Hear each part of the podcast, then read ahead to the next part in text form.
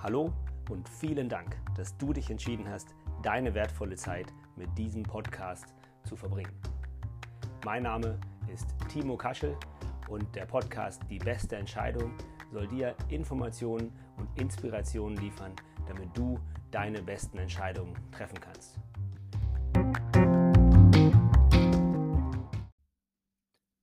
Rückenschmerzen. 90 Prozent aller Menschen, die zum Chiropraktor gehen, haben Rückenschmerzen in irgendeiner Form. Lendenwirbelschmerzen, Ischias-Problematiken, Nackenschmerzen, eine steife Brustwirbelsäule, Schmerzen beim Einatmen, all solche Dinge. Und mir macht es immer eine große Freude, diese Menschen zu überraschen. Und die Überraschung beginnt immer schon im Krankengespräch. Denn dort stelle ich oft die Frage, ja, was bringt Sie denn zu mir? Naja, Rückenschmerzen. Na, dann erzählen Sie mal, wo kommt das denn her? Da stutzt der Patient meist ein bisschen und sagt, wo soll ich denn anfangen? Ganz vorne oder was? Und dann sage ich, ja, am besten. Wir haben die Zeit, wir nehmen uns die Zeit, wir müssen herausfinden, was das Thema ist. Sonst können wir nicht sinnvoll helfen. Und das Gespräch dauert meistens relativ lange. Und wenn es richtig gut läuft, taut der Patient so weit auf, dass er mir auch ihr auch seine Theorie erzählt, was hier das Thema ist. Diese Dinge scheinen für die Patienten meist nicht plausibel, weil sie das so noch nirgendwo gehört haben und als sie das vielleicht schon mal woanders erwähnt haben, in der orthopädischen Praxis, dann wurden sie etwas abgebügelt und so, ja, ja, nee, nee, das kann nicht sein. Wir machen erstmal ein Bild und dann wissen wir es genau. Und genau um diese Strategie, nenne ich es mal, geht es in diesem Podcast. Denn es gibt etabliertes, sinnvolles Wissen über Rückenschmerzen, aber leider ist das bei den Menschen, die die Rückenschmerzen haben, nicht wirklich weit verbreitet.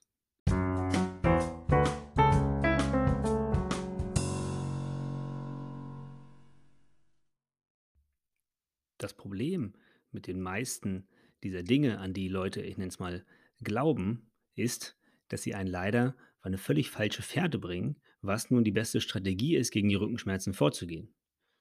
Und gegen irgendwas vorzugehen, ist aus meiner Sicht sowieso schon mal keine so gute Strategie.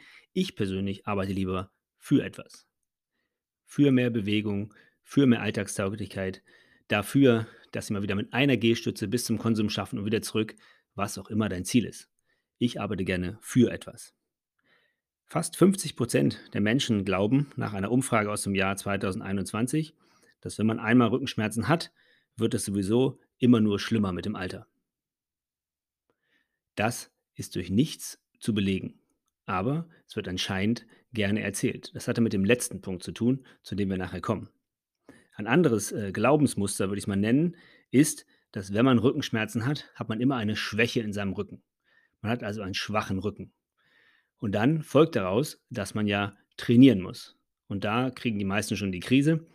Ähm, trainieren klingt immer nach furchtbarer Anstrengung und regelmäßigen Terminen und Schwitzen und das ist alles irgendwie nichts, was wir uns gut vorstellen können. Und jetzt haben natürlich alle, ich nenne es mal eine gute Ausrede, weil die Studios haben ja zu und ich kann ja nichts machen und so weiter und so weiter. Mein Satz zum Thema Rückentraining ist immer, wenn du deinen Rücken trainieren möchtest, trainierst du nicht mit dem Rücken, sondern für den Rücken. Das heißt, deine Rückenmuskeln sind nicht dazu da, riesige Lasten zu heben oder über große, lange Hebel Lasten anzuheben. Deine Rückenmuskeln, der lange Rückenstrecker, den wir als Rückenmuskeln kennen, ist dazu da, die einzelnen Wirbel zu stabilisieren, wenn eine Bewegung ansteht. Es gibt dort einen sogenannten Feed-Forward-Mechanismus. Das heißt, bevor du dich überhaupt bewegst, sendet dein Gehirn an diese zentrale Muskulatur Signale, um die Wirbelsäule zu stabilisieren, bevor wir ein Bein vom Boden heben oder einen Arm oder versuchen aufzustehen. Und damit das richtig funktionieren kann, müssen die Muskeln, die tatsächlich die Bewegung erzeugen, Oberschenkel, Gesäßmuskulatur, Schultermuskulatur, die müssen richtig gut trainiert sein und richtig, richtig beweglich. Dann wird da was draus. Also nicht mit deinem Rücken trainieren, sondern für deinen Rücken trainieren. Das nächste Thema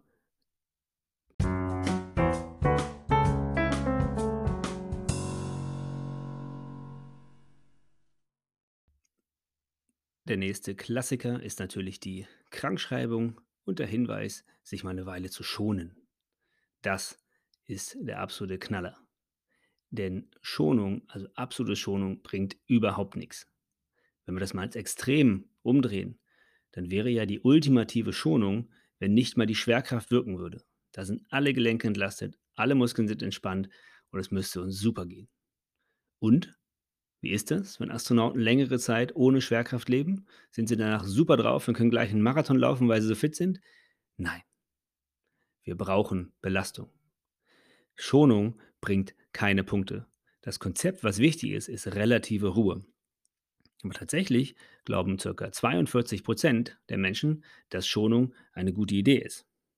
Tatsächlich wissen wir, dass Ruhe die Erholung von diesen Beschwerden eindeutig verlangsamt.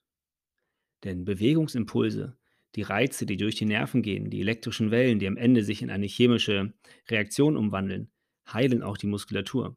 Sie heilen auch die Bänder, sie sorgen dafür, dass neue Blutgefäße gebildet werden, damit der Muskel besser durchblutet wird und dadurch besser heilen kann. All diese ganzen Dinge kannst du nur aktivieren, wenn du dich bewegst. Also, relative Ruhe bedeutet, alles bewegen, was nicht gerade extrem akut wehtut und nach und nach die Bewegungsrichtung finden in dem Gelenk, was schmerzt, die gut gehen. Und das immer wieder machen. Den Körper herausfordern. Natürlich darfst du dich auch mal ausruhen, das ist völlig in Ordnung. Aber nach der Ruhe wird dein Schmerz meist nicht weniger sein, sondern erstmal mehr. Also, ausruhen nicht gut.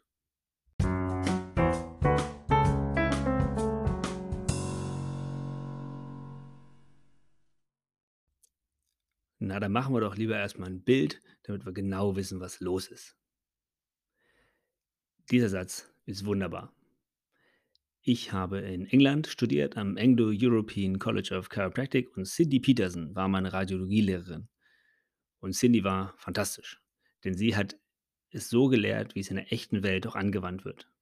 Wir haben an echten Röntgenbildern trainiert. Wir mussten Befunde schreiben. Wir mussten daraufhin unsere Begründung, was wir mit dem Patienten machen wollen, liefern und so weiter und so fort.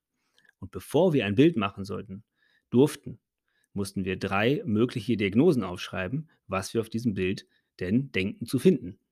Und dann mussten wir auch noch aufschreiben, ob denn dieser Befund unseren Behandlungsplan, den wir schon im Kopf haben nach der Untersuchung, nach dem Krankengespräch, irgendwie ändern würde. Und wenn das nicht der Fall war, dann wurde das Bild nicht gemacht. Denn das ist der sinnvolle Grund, Bilder zu machen. Also Röntgenbilder, CTs, MRTs, es spielt keine Rolle, es geht immer ums Gleiche. Man macht kein Bild, um einfach mal zu gucken. Man braucht einen Plan. Was sucht man genau? Sucht man einen Bandscheibenvorfall, eine Entzündung? Vermutet man, dass irgendwas gebrochen ist, irgendein Trauma? Was genau wird gesucht? Die Sachen müssen vorher klar sein, damit ich gezielt suchen kann. Niemand geht in den Keller um was zu holen. Die Frage ist, ja, was denn? Ein Werkzeug, ein Hammer, eine Kiste Wasser? Was soll ich denn holen? Ja, geh mal gucken und bring mal was mit. Niemand macht das. Und deswegen sollte man noch nicht so die Röntgenbilder oder die ähm, diagnostischen Aufnahmen angehen. Das nächste Problem ist, dass MRTs zum Beispiel, natürlich kann man da wahnsinnig viel drauf sehen, aber derjenige, der das MRT macht, ist auch für alles, was da drauf ist, verantwortlich. Und er muss den Patienten auch aufklären über das, was dort ähm, drauf ist. Und er muss die Sachen nachverfolgen und so weiter und so fort. Im Falle von Rückenschmerzen im Lendenwirbelbereich und auch im Halswirbelbereich wird ein MRT häufig gemacht, um festzustellen, ob jemand einen Bandscheibenvorfall hat.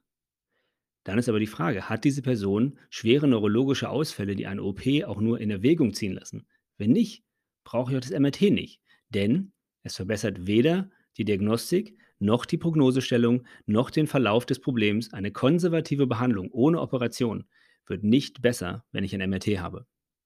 Nun gibt es einen Haufen Gründe, ein MRT zu machen, aber die allermeisten werden nicht aus diesen Gründen gemacht. Also diagnostische Aufnahmen sind so ein bisschen die Königsdisziplin der Schulmedizin, denn hier glänzen sie, nur sie dürfen das. Es ist ein, ein monopolistisches Recht, was Ärzte haben, diese Bilder zu machen und zu interpretieren. Aber man muss vorher unbedingt fragen, was der Sinn dieser Bilder ist. Und deshalb glauben auch über 50 Prozent, 54,2 um genau zu sein, dass Röntgenbilder und MRTs unbedingt wichtig sind, um die akkurate Diagnose zu stellen.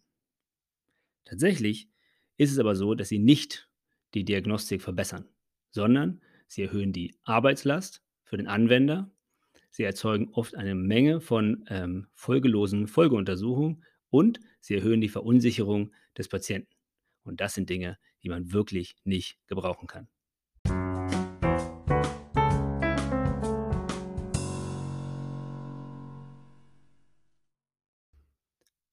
All das wäre ja wirklich kein großes Problem, wenn es nicht so schwere Auswirkungen hätte. Denn Wenn man diese Glaubenssätze im Kopf hat, über die wir gerade in den vorherigen Teilen geredet haben, dass nur Röntgenbilder eine tolle Diagnose bringen, dass Rückenschmerzen eine Schwäche sind, dass man ähm, immer schlimmer wird mit dem Alter. Wenn das alles stimmen würde, wenn man das im Kopf hat, dann führt das dazu, dass Menschen eine sehr negative Einstellung zu Rückenschmerzen und auch zu ihrem Körper bekommen. Und das wiederum verschlechtert die Behandlungsergebnisse. Insgesamt kann man feststellen, auch wieder nach Studien, dass weniger als 20 Prozent der Patienten mit Rückenschmerzen die Behandlung bekommen, die in Richtlinien vorgeschlagen wird. Und das ist natürlich skandalös, wenn man bedenkt, dass die sogenannte Point Prevalence, also die Frage, wie viele Menschen haben jetzt gerade Rückenschmerzen, in jeder zumindest westlichen zivilisierten Bevölkerung sind das ca. 20 Prozent. Auf Lebenszeit gesehen werden 80 Prozent Rückenschmerzen haben, die einen Arztbesuch vonnöten machen, die einschränkend sind im Alltag. Wenn von diesen ganzen Menschen, also in Deutschland 60 Millionen Menschen, nur 20 Prozent richtlinienkonform überhaupt beraten und behandelt werden, dann haben wir natürlich hier ein Riesenproblem. Und deshalb stehen Rückenschmerzen nochmal ganz oben auf der Liste der teuren Erkrankungen. Nicht nur teuer im Sinne von Finanzen, sondern auch teuer im Sinne von verlorener Lebensqualität. Die massive Übernutzung von radiologischen Aufnahmen und auch die Überbetonung der Bedeutung führt auch wieder zu riesigen Problemen und negativen Glaubenssätzen. Es werden zu viele Medikamente verschrieben, Menschen werden in eine verzweifelte Ecke gestellt, wo ihnen gesagt wird, tja, wenn das jetzt schon so schlimm ist, dann stellen Sie sich mal vor, wie das erst in 20 Jahren ist, das wird ja wohl gar nichts. Wenn man das den Leuten in den Kopf setzt, dann geht man seinem Beruf nicht wirklich richtig nach.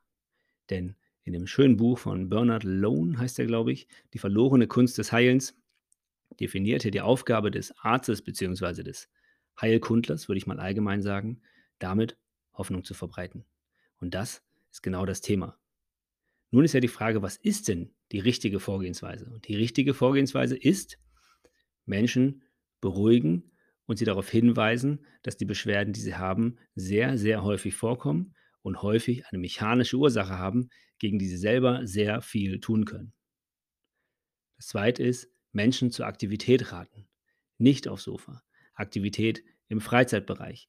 Nicht lange Krankschreibung, sondern Rückkehr an den Arbeitsplatz hat viele, viele psychologische Vorteile. In den meisten Fällen. Das ist ganz, ganz wichtig.